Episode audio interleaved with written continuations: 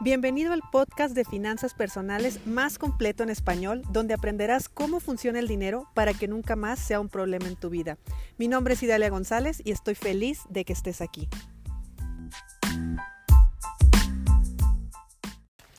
¿Sabías que no sabemos tener dinero? sé, que, sé que está raro, sé que te va a dar risa lo que te voy a decir en este episodio, pero no tienes idea lo común que es para mí escuchar a la gente que me pregunte, me está llegando un dinero extra, ¿qué hago con ese dinero? Y dime si no. Acuérdate de tu primer tarjeta de crédito. Tu primer tarjeta de crédito automáticamente asumiste que era una extensión de tu salario.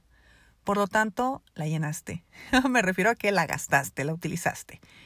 Eh, a veces tienes créditos disponibles que no los necesitas utilizar pero solamente por el hecho de saber que están disponibles, ya estás pensando qué podrías hacer con ese dinero. Si te llega aguinaldo, bonos, comisiones, utilidades, en fin, dinero extra, inmediatamente tú piensas qué hacer con ese dinero. Tal vez pagar deudas, tal vez irte de vacaciones, tal vez irte de compras, tal vez invertirlo, no sé, pero el hecho es de que siempre te quieres deshacer de él. Y hoy te invito a que reflexiones cómo es tu comportamiento frente al dinero porque esto va mucho más allá.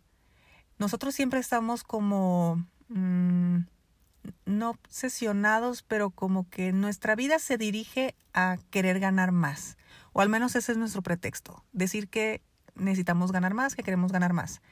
Y ganas más y ¿qué haces? Y, y cambias el carro a uno mejor y ganas más y te vas de vacaciones más lejos. Y ganas más y te vas a una casa más grande, que está bien, el dinero para eso es. Pero ¿en qué momento estás haciendo lo que originalmente decías que querías hacer, que era tener un respaldo? ¿Te das cuenta cómo eso no tiene nada que ver con las cantidades, tiene que ver con los patrones de comportamiento? Porque de esa manera, mientras más ganas o mientras más dinero llega a tu vida, más gastas. Y eso es ponerte una soga al cuello porque empiezas a elevar tu estilo de vida efectivamente, sin ningún tipo de respaldo, sin ningún tipo de colchón, sin nada, que eso sería lo de menos. eso, ese no sería el tema. El tema es la incapacidad que existe de poder tener y disfrutar del dinero sin tocarlo. No necesitas gastarlo todo. Aprende a tenerlo y y verlo. Aprende a, a tenerlo y disfrutar de tenerlo. Vive la experiencia. Vive la experiencia de tener dinero en tu cuenta bancaria y no tener que utilizarla. Te vas a dar cuenta que es diferente, que, que te vas a sentir tranquilo, que vas a empezar a relajarte porque ahí hay dinero. ¿Qué es lo más común que pase?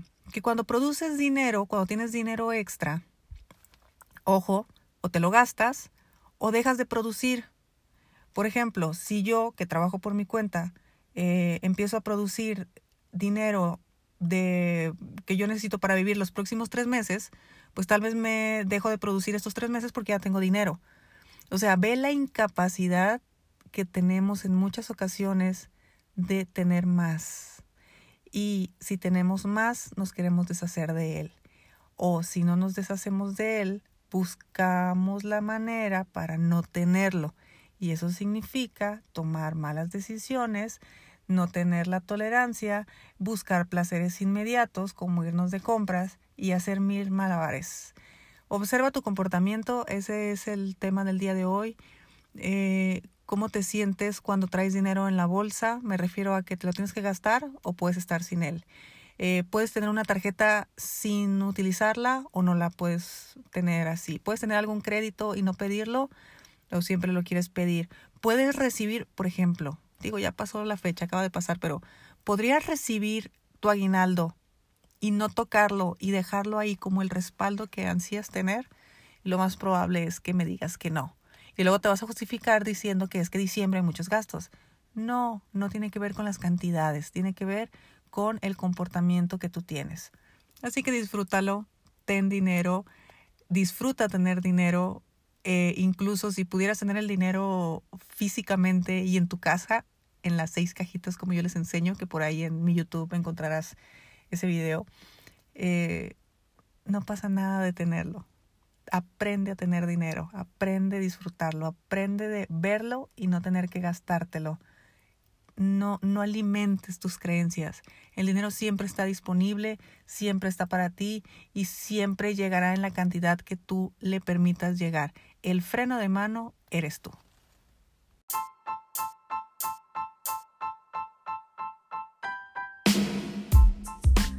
Es momento de poner acción a lo que aprendimos hoy. No olvides suscribirte y comparte con tus amigos este podcast. Hasta mañana.